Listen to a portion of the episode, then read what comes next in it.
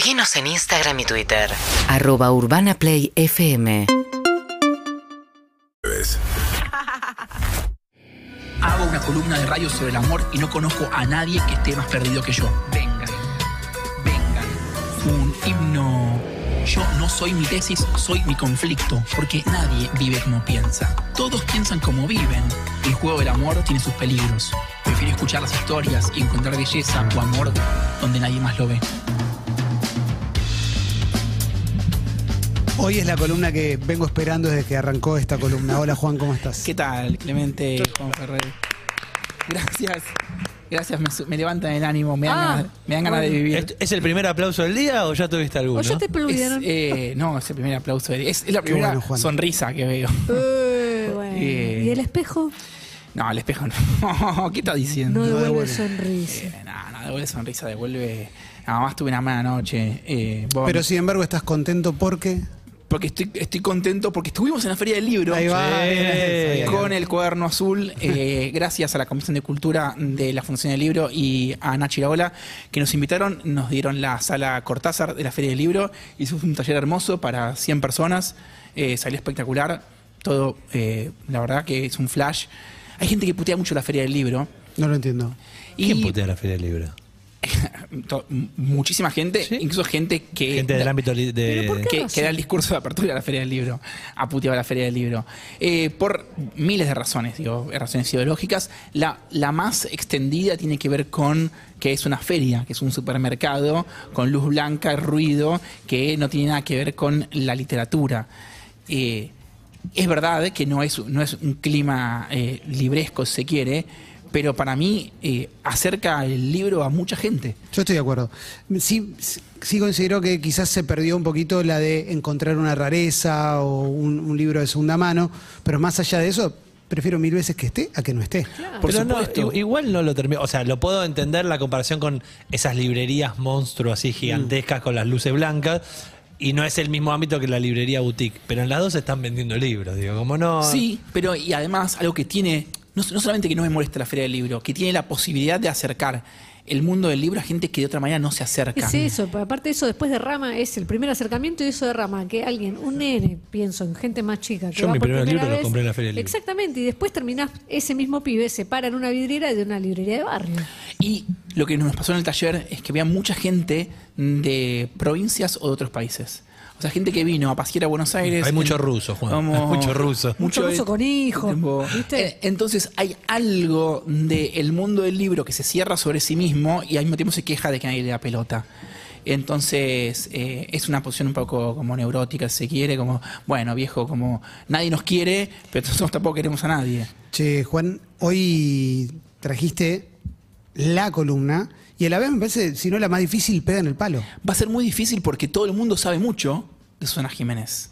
Está, eh, toda la información está, está disponible. ¿Sabe mucho o no sabe nada? ¿Viste? No dije nada. Sí, sí, Solo para que- Estoy, estoy, estoy, estoy bien. Yo lo que odio cuando la gente dice, eh, no dice nada, pero dice todo. ¡Anda a la mierda! Detesto esa frase. No, no, eh, no, creo que la dificultad con Susana Jiménez es la misma Susana Jiménez.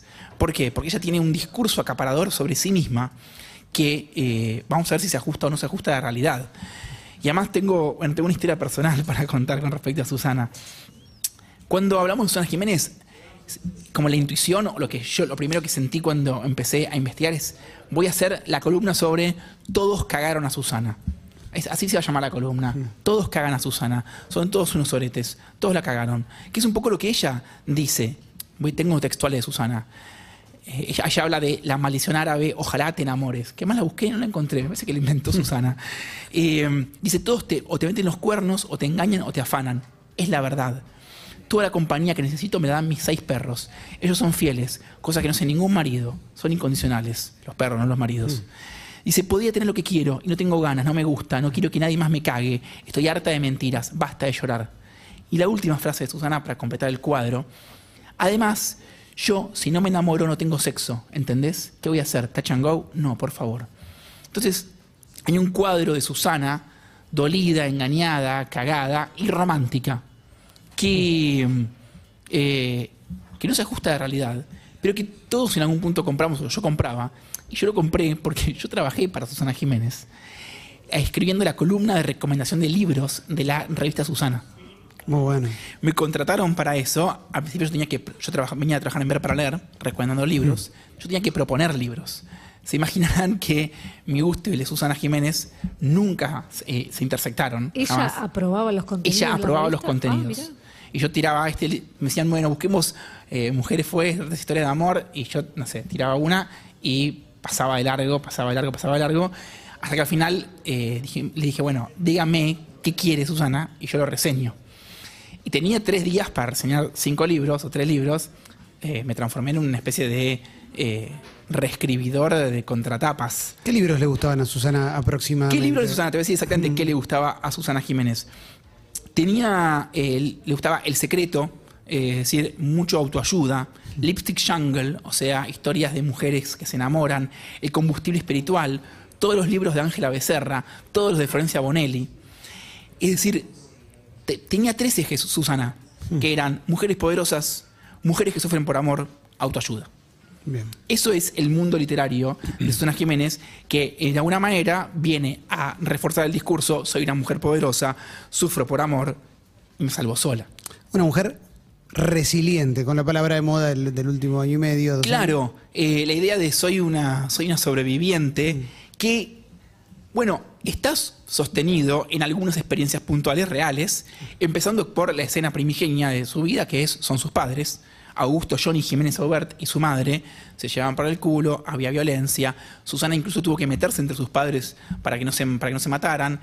Él era mujeriego, ella era celosa, violencia doméstica, violencia de género.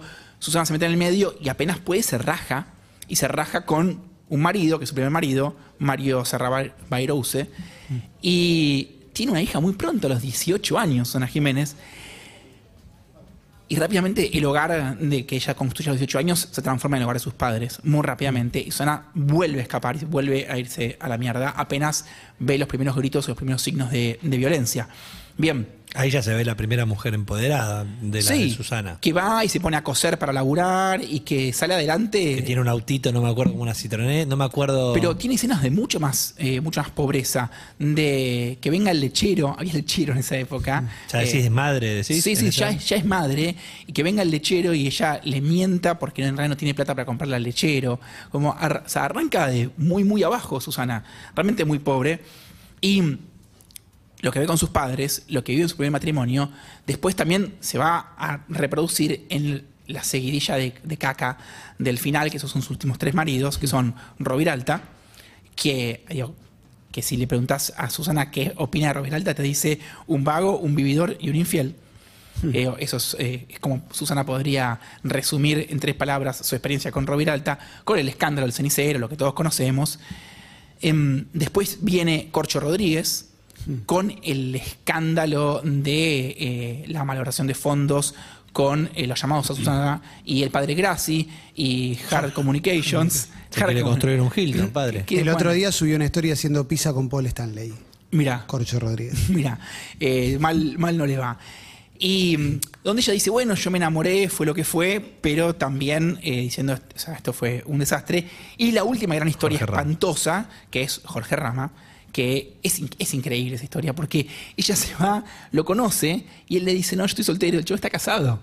Tiene- No recordaba tiene, eso. una- tiene una- arranca diciendo, no, no, no, yo, yo acá estoy disponible. El pibe tenía una esposa en Uruguay que termina bailando. Eunice Uruguay. Eunice Castro. Eunice. Y que después el chabón además le falsifica la firma y le afana 300 lucas verdes a Susana. Después de eso, eh, bueno, se hincha un poco las pelotas Susana y nunca más vuelve a tener una pareja estable.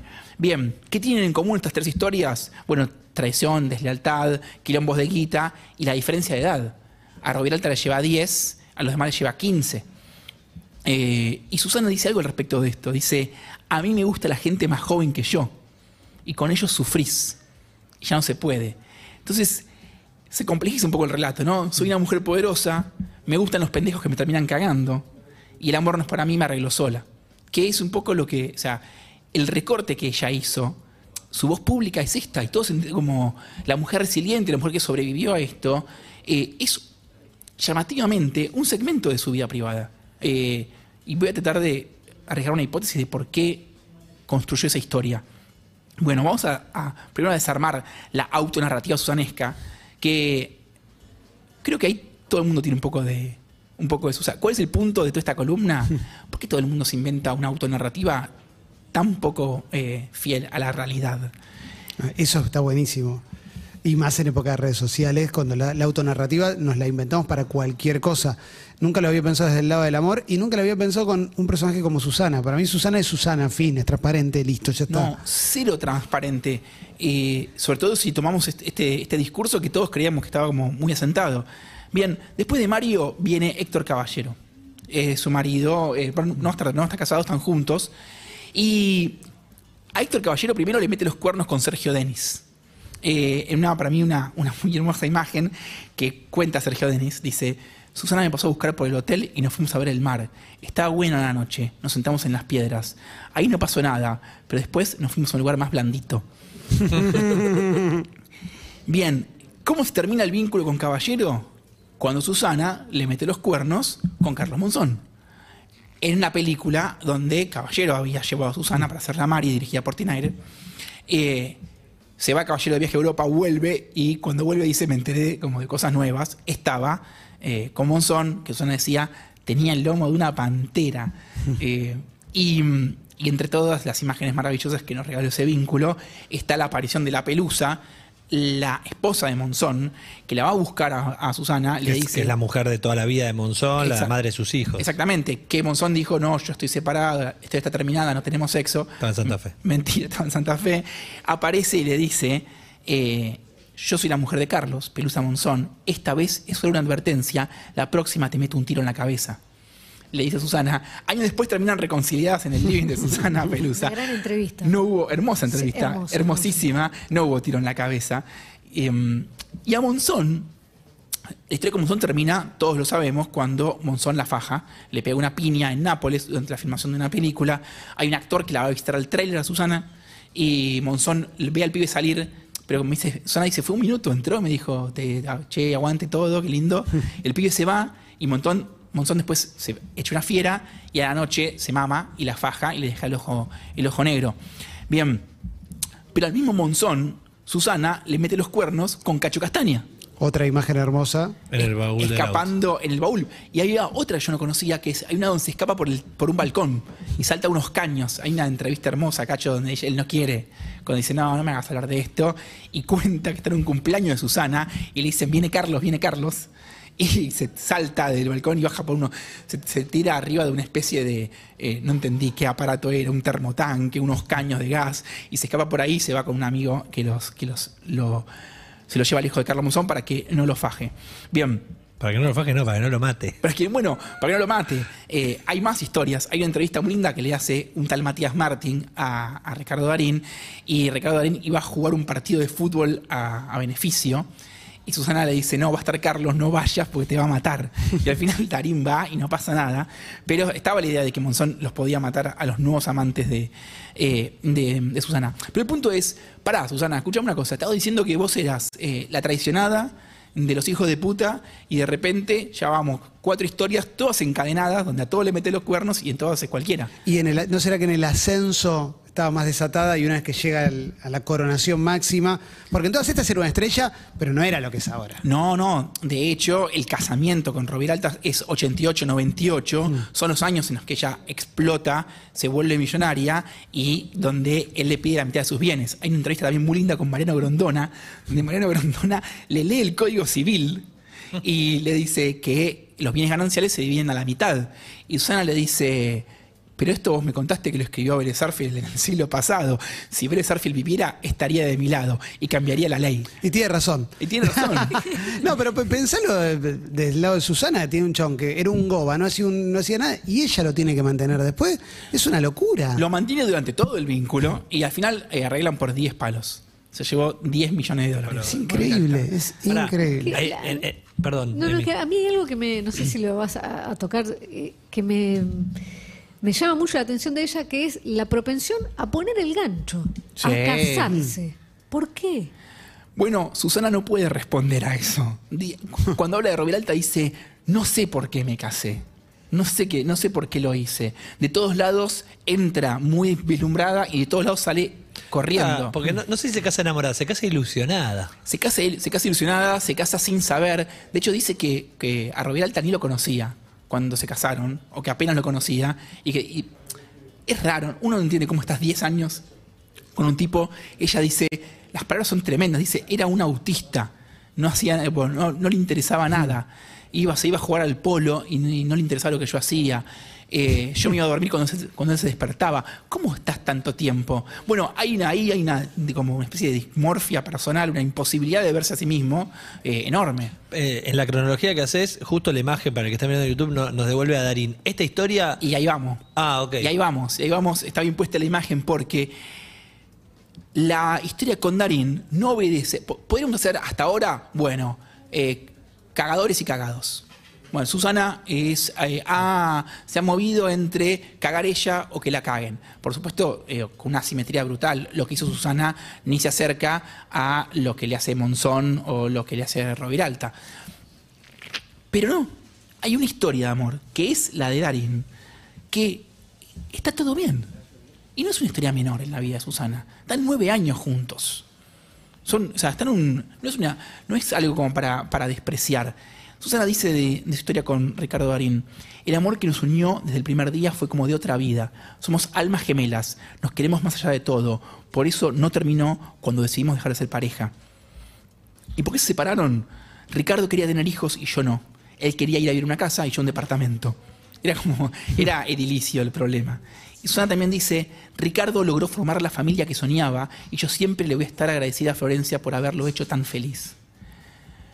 La historia con... que- Es la más sana de todas, ¿no? Es increíble. es Se sana. nota que hubo amor de Es- los dos lados. Y terminó por una incompatibilidad de deseos, o sea, no Termina, estar- termina bien, es sana, es linda. eh, duró en el tiempo, no, fueron, no fue un fin de semana No, del tigre. no, al día de hoy ves que, bueno, Susana está hace- fuera de la tela hace un tiempo, pero Darín está siempre y su mujer también. va, va todo el tiempo, las familias son amigas, se llevan bien. Entonces, ¿por qué en la narrativa construida de sí misma dice yo soy la cagada, yo soy la abandonada, cuando no solo te mandaste cagadas, vos, sino que tuviste amor? O sea, eh, y ahí es donde creo que Susana eh, toca, un, toca un punto eh, universal. Y sobre eso he escrito un texto final. Vuelvo a casa, después de dar cinco horas de clase. Los chicos están dormidos y la niñera me espera cansada. Le pregunto cómo está, sin esperar una verdadera respuesta. Me dice, mal, sale todo mal, soy una fracasada. Ya tuvimos esta conversación. Dijo exactamente esto. Y después de escuchar sus problemas, que son reales, hablamos también de todas las cosas que sí le salieron bien, de sus logros en la facultad y en el trabajo, de todas las ideas que tuvo y tiene, las personas que confiaron en ella, que la felicitaron cuando la pegó y la bancaron cuando la cosa no salió. Pero ¿qué sentido tiene que yo vuelva a enumerar logros o me cope hablando de proyectos realistas o demenciales? Para ella, sus cagadas son propias y los éxitos absolutamente casuales. O simplemente los deja fuera del tentador vital. Con un simple paso de olvido, transforma la miopía personal en maldición y el riesgo en sentencia. Si nunca pude, nunca voy a poder y mejor no lo intento. Un poco me molesta que me someta una y otra vez a la misma charla. Me molesta también que se desprecie a ella misma todo lo que piensa y ama.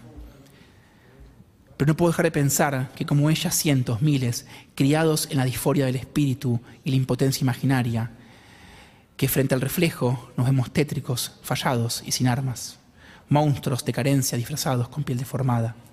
Como Susana, que dice sin titubear que el amor es una fracasada, que los tipos siempre la cagan, ignorando que tuvo un amante, una historia que empezó y terminó bien, que duró años y que aún hoy es su amigo, que cuida y ama. Le soltamos la mano a lo que existe y nos tatuamos la falla.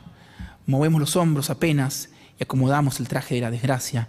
Con las manos llenas de logros decimos, no tengo, no puedo, no quiero. ¿De quién son las deudas que dejo impagas? ¿A qué santo del fracaso le ofrendo mis ganas? Reclamo el derecho a verme completo, logro y derrota, muro y conquista, amor y tajada.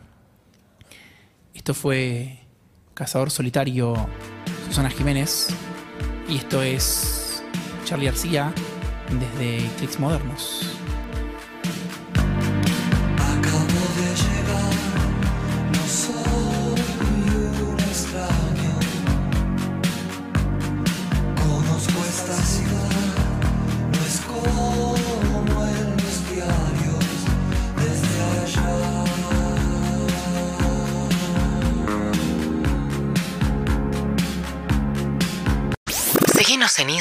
Twitter. Arroba Urbana Play FM